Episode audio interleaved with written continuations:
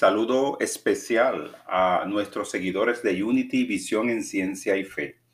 Somos tu ministerio virtual, un ministerio que promueve una espiritualidad práctica basada en el autodescubrimiento de las leyes universales. Hoy estamos celebrando la resurrección en Cristo y algunos de los acontecimientos que precedieron a la resurrección del Maestro Jesús. ¿Qué enseñanzas nos queda de la Semana Santa? Yo he escogido algunas de ellas basadas en uno de los libros clásicos de Unity, La Semana que cambió el mundo. Pues de esas enseñanzas yo en primer lugar, quiero seleccionar el gran mandamiento. En Mateo 22, del 36 al 40, leemos, Maestro, ¿cuál es el principal mandamiento de la ley? Y él le respondió, amarás al Señor tu Dios con todo tu corazón y con toda tu alma y con toda tu mente el segundo es semejante a este. Amarás a tu prójimo como a ti mismo. De estos dos mandamientos depende toda la ley de los profetas. Con este mandamiento nos dejó el Maestro Jesús el legado del amor entre los hombres. Y eso es la más importante de cualquier ofrenda también nos quedó la fe y el amor en el dar. Jesús, durante esa semana, después que Él entró triunfante a Jerusalén y que lo celebramos el domingo anterior con el Domingo de Ramos, Él estaba sentado frente a los cofres de las ofrendas, mirando cómo la gente echaba dinero en ellos. Muchos ricos echaban mucho dinero y en esto llegó una viuda pobre y echó en uno de los cofres dos moneditas de cobre de muy poco valor. Entonces Jesús llamó a sus discípulos y les dijo, les aseguro que esa viuda, esa viuda pobre ha dado más que todos los otros que echan dinero en los cofres, porque todos dan de, los que, de lo que les sobra. Pero ella, en su pobreza, ha dado todo lo que tenía para vivir aprendimos que así eh, damos, es así de la forma en que recibimos. Nos dio una filosofía de vida, no para un momento, sino para cada segundo de existencia, porque todo el tiempo estamos dando y recibiendo. Todo el tiempo estamos intercambiando energía y sustancia con el universo. Nadie escapa de la ley de circulación cuando damos menos de lo que podemos, nos estamos engañando nosotros mismos. Dar sin esperar retorno. Que la expectativa del retorno no cancele nuestra acción al dar. Un inventario de prosperidad no es un conteo de nuestros bienes, sino un recuento de nuestras creencias sobre la fuente de provisión. De esa semana también aprendimos la traición como el resultado del interés propio y del egoísmo. A veces el instinto de autoconservación nos hace cometer actos que repudiamos en, en otras personas, nos dice Ernest Wilson en el libro que les mencioné. A veces por salir rápido de una situación cometemos el error de traicionarnos a nosotros mismos de traicionar a nuestro Cristo interior. Esto por ley de causa y efecto nos va a traer resultados quizás dolorosos, como aprendizaje del error que cometimos. Por supuesto que durante esta semana aprendimos sobre la Pascua, el amor representado por Juan y la fe representado por el apóstol Pedro fueron los apóstoles que el maestro escogió para preparar la celebración de la Pascua. Era necesario celebrar la Pascua, eh, que es lo que en inglés llaman el Passover, que es una tradición judía desde la época de Moisés, Dura siete días y comienza el jueves y celebran la salida de Egipto del pueblo elegido de Dios de cuando eh, Moisés lo saca de la esclavitud de Egipto. Metafísicamente es una preparación para la entrada a un nuevo estado de conciencia. Requiere de un despertar y de una observación de nuestro ser, de lo que pensamos, sentimos y hacemos. La cena de los apóstoles junto al Maestro fue un regalo, según la Biblia, de uno de los seguidores de Jesús, quien preparó el aposento alto dentro de su casa con comida y bebida para tal celebración. La tradición judía tiene como centro de celebración el Cordero de Pascua, el que es entregado a Dios como gratitud de la ayuda recibida durante la escapada del pueblo a tierra prometida. En esta ocasión, el Cordero fue el propio Jesús. El Maestro se entregó como sacrificio para la salvación de la conciencia humana. También nos queda de la Semana Santa la enseñanza de la Sagrada Comunión. Esta celebración tradicional de los cristianos católicos está basada en los acontecimientos ocurridos en la Última Cena, donde Jesús comparte con sus discípulos el vino y el pan y les dijo que no volverá a comer y beber hasta que no sea llenado del reino de Dios. El mismo Jesús dice compartir que el pan repartido entre sus discípulos es su cuerpo. Esto denota el entendimiento tan avanzado de Jesús sobre el cuerpo, cómo puede ser unido y a la misma vez dividido y, desaparecido del mundo de las formas, o al menos transformado y hacerse invisible. El vino compartido Quiso el Maestro Jesús que simbolizara su sangre, que es el Espíritu, la actividad de Dios que ha de ser compartida entre todos. Así Jesús preparaba la desintegración física de su cuerpo. También nos estaba diciendo la composición de nuestro cuerpo. Así podemos bendecir los alimentos sólidos que ingerimos y lo que bebemos, sabiendo que ellos irán a formar parte de nuestra carne. La bendición de los alimentos debe ser un acto consciente en cada uno de nosotros. Estamos conscientemente eligiendo qué energía y qué sustancia va a integrar nuestro cuerpo. Ese fue uno de los mensajes finales de Jesús antes de la crucifixión a sus discípulos. Acá, en ese mensaje, en ese compartir del pan y del vino, hay un mensaje claro de sanación, Muchas veces nos preocupamos por la calidad o la cantidad de alimento que vamos a ingerir. Y se nos olvida que más importante es el estado de conciencia en, en, que propiciamos ese encuentro de energía entre el metabolismo interno del organismo y la energía que traen los propios alimentos. Una afirmación buena de salud ante de comer pudiera ser esta y se las quiero regalar. Bendigo estos alimentos que me nutren, me fortalecen, me renuevan y me mantienen en estado de salud perfecta, con el peso adecuado y la energía suficiente para hacer lo que tengo que hacer. Acabada esa cena, nos deja Jesús enseguida otra enseñanza tan importante como la anterior, y es la humildad en acción. Una vez que, acabada, que acabó la cena, Jesús le lavó los pies a sus discípulos. Él les dijo que no estaban limpios. Pedro no quería que Jesús le lavara los pies, se resistía. Él no entendía la necesidad de ese acto de humildad. Y Jesús le dijo que era necesario si quería estar en él. Lavarle los pies a sus discípulos significa la limpieza de nuestra naturaleza, de nuestra mente humana. Significa el despertar a un nuevo entendimiento. Por eso también Jesús le dijo a Juan que en ese momento no lo entendería, pero sí más tarde.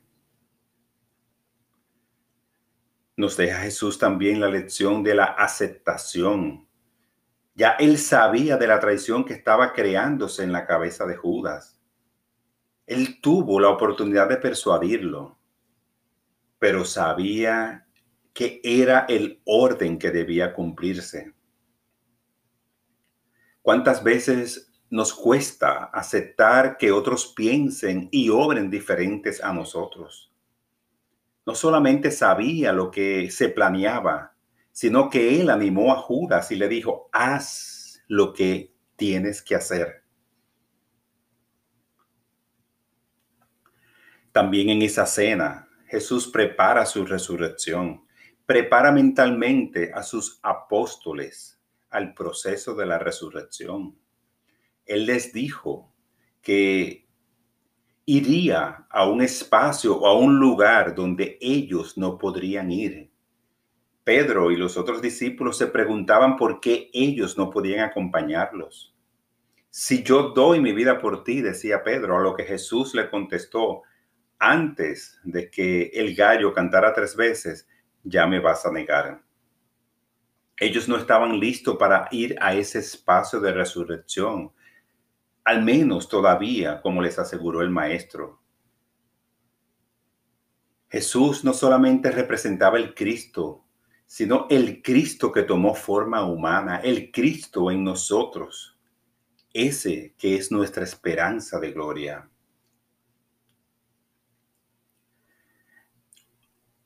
Me queda también y quiero regalarles mi mi impresión sobre la Semana Santa, sobre el mensaje de la arquitectura del amor.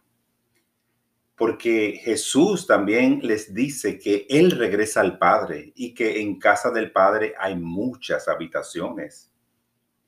Conociendo que Él mismo nos dijo que Dios es el amor, entonces sabemos a través del Maestro que en casa del amor hay muchas formas de estar no hay que morir para habitar en el amor. Podemos dejar que nuestra alma, independientemente del cuerpo que esté encarnando, repose por siempre en casa del amor. Cada uno en diferentes estados de conciencia y de revelación interna puede habitar en el amor.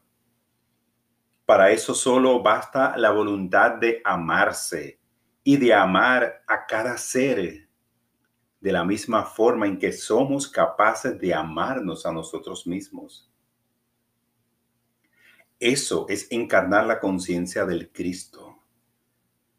Jesús le prometió a los discípulos que prepararía un espacio para ellos, pero justo en ese momento ellos no lo entendían.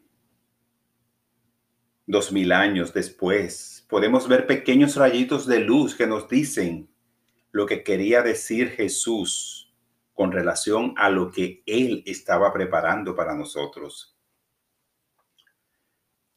Todavía aún más importante es la preparación que Jesús hace sobre la llegada del Espíritu Santo.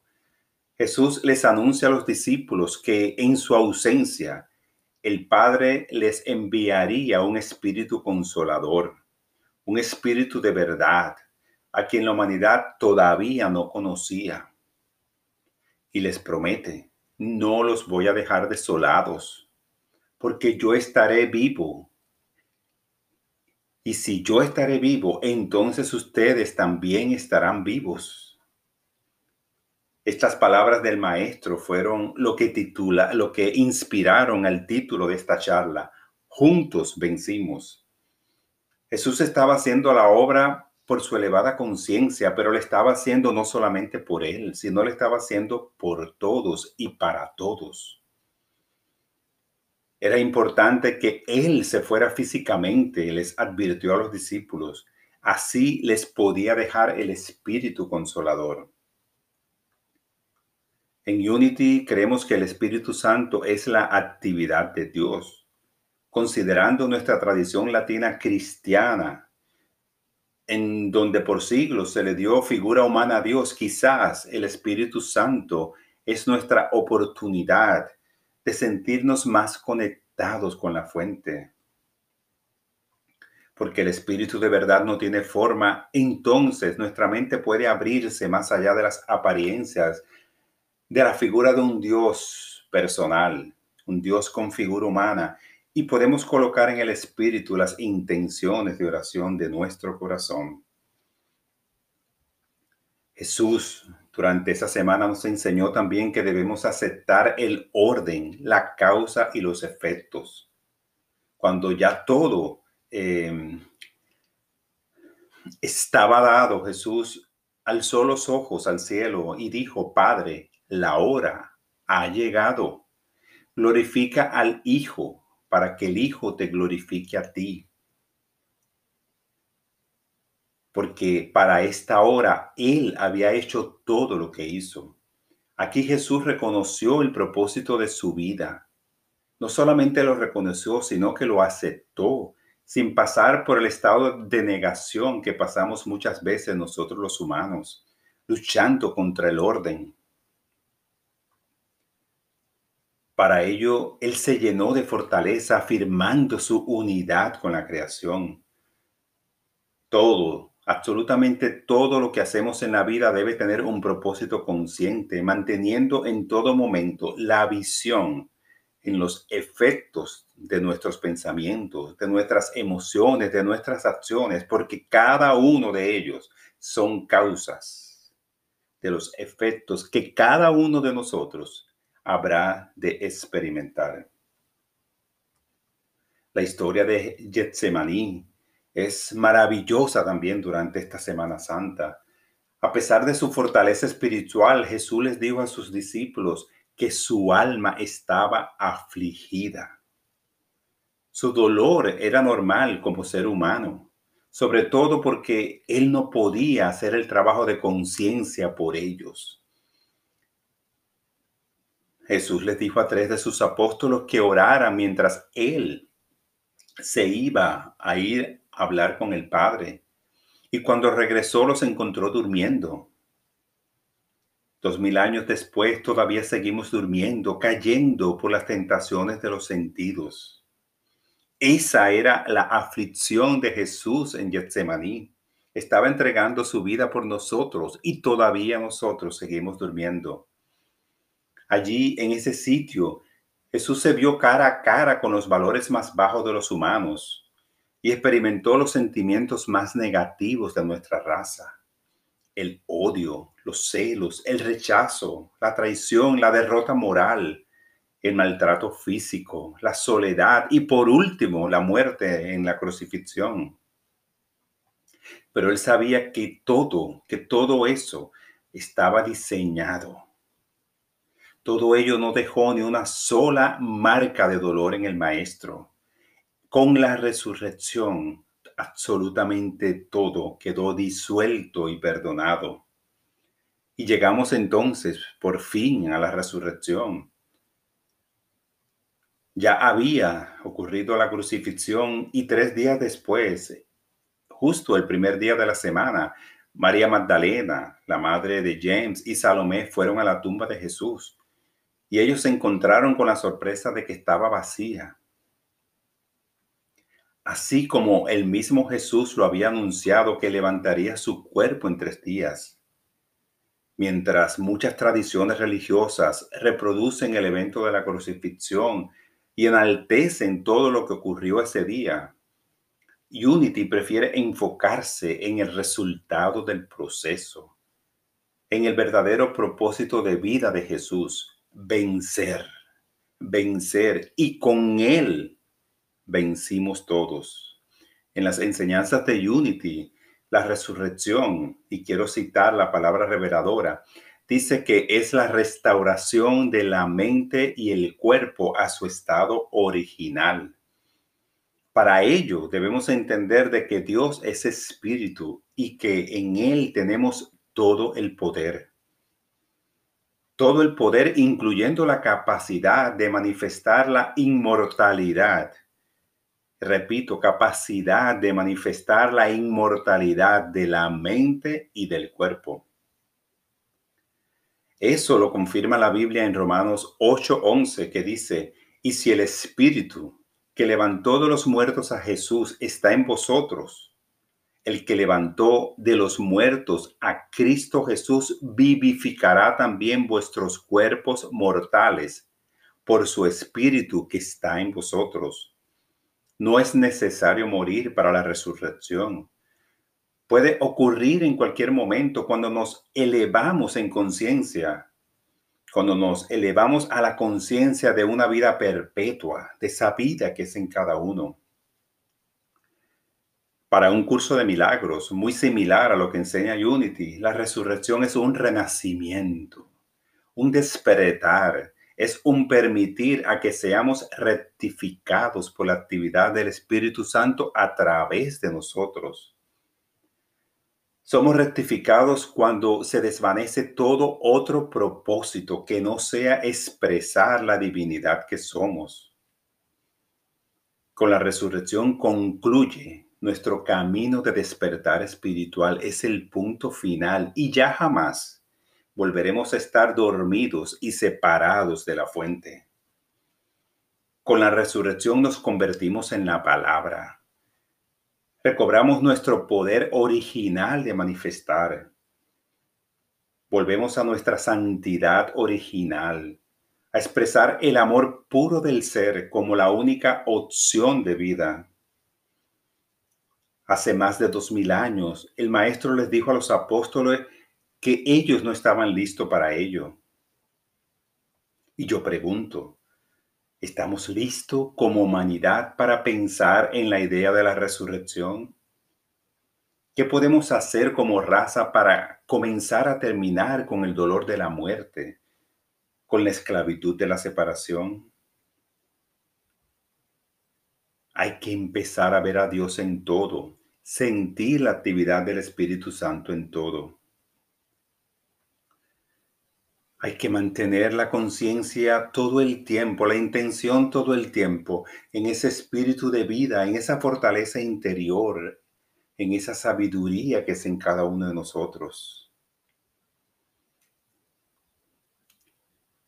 San Patricio, en una oración que quiero usar para terminar esta charla, nos decía, me levanto hoy por medio de la fuerza de Dios que me conduce poder de Dios que me sostiene, sabiduría de Dios que me guía, mirada de Dios que me vigila, oído de Dios que me escucha, palabra de Dios que habla por mí, mano de Dios que me guarda, sendero de Dios tendido frente a mí, escudo de Dios que me protege, Cristo conmigo, Cristo frente a mí Cristo detrás de mí, Cristo en mí, Cristo a mi diestra, Cristo a mi siniestra, Cristo al descansar, Cristo al levantar, Cristo en el corazón de cada hombre que piensa en mí, Cristo en la boca de todos los que hablen de mí, Cristo en cada ojo que me mira, Cristo en cada oído que me escucha. Es mi deseo, es mi intención que este domingo de resurrección no sea otro domingo más en nuestras vidas, que algo despierte en la conciencia de cada uno de nosotros y ojalá que sea algo, sea el amor. Dios los bendice siempre en amor y en gracia.